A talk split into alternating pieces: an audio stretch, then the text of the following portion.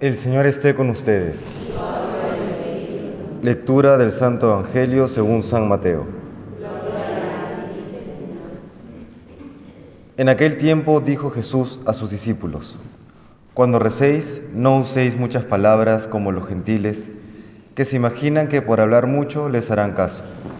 No seáis como ellos, pues vuestro Padre sabe lo que os hace falta antes que lo pidáis. Vosotros rezad así. Padre nuestro del cielo, santificado sea tu nombre. Venga a tu reino. Hágase tu voluntad en la tierra como en el cielo. Danos hoy el pan nuestro de cada día. Perdónanos nuestras ofensas, pues nosotros hemos perdonado a los que nos han ofendido. No nos dejes caer en la tentación, sino líbranos del maligno.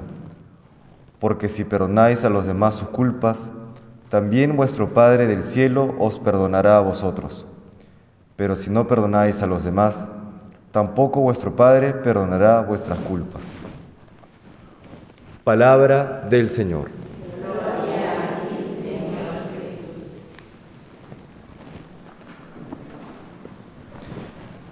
En una de las peticiones del Padre Nuestro, como bien sabemos, le pedimos al Padre que se haga su voluntad. Ya en la práctica, el que se haga la voluntad de Dios en nuestras vidas implica el descubrir qué es lo que quiere de cada uno de nosotros. Lo cual nos lleva a una de las palabras que hoy está muy en boga dentro de la fe católica, el discernimiento.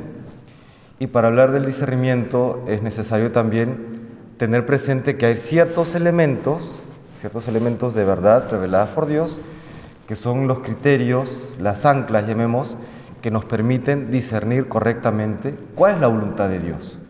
Porque si faltan estos elementos, terminamos naufragando. En estos últimos días ha comenzado a circular en las redes sociales una entrevista a un sacerdote que se autodenomina eh, sacerdote católico eh, gay, homosexual.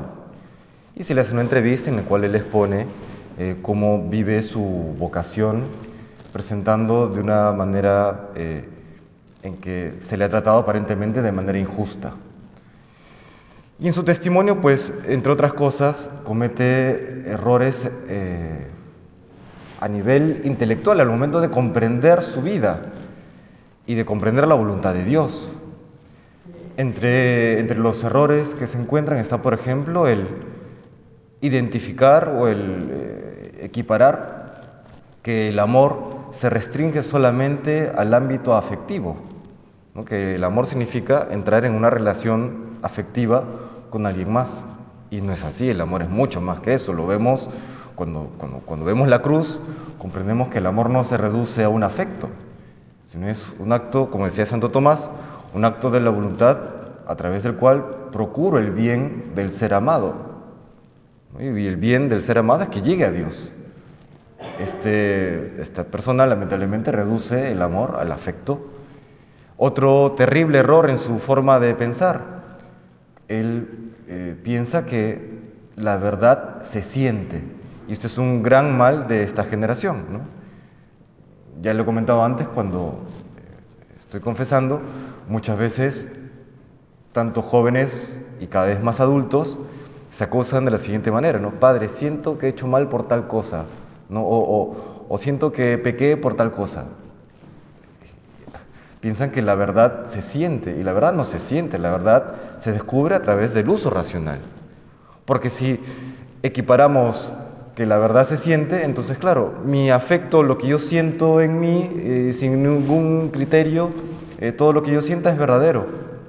Y finalmente eso cae en, o en terribles decisiones erróneas, como en el caso de este sacerdote, eh, o en un relativismo absoluto, porque lo que uno siente no necesariamente va a ser igual a lo que otro siente. Yo puedo sentir que hace calor en este lugar, y otra persona puede sentir que hace frío.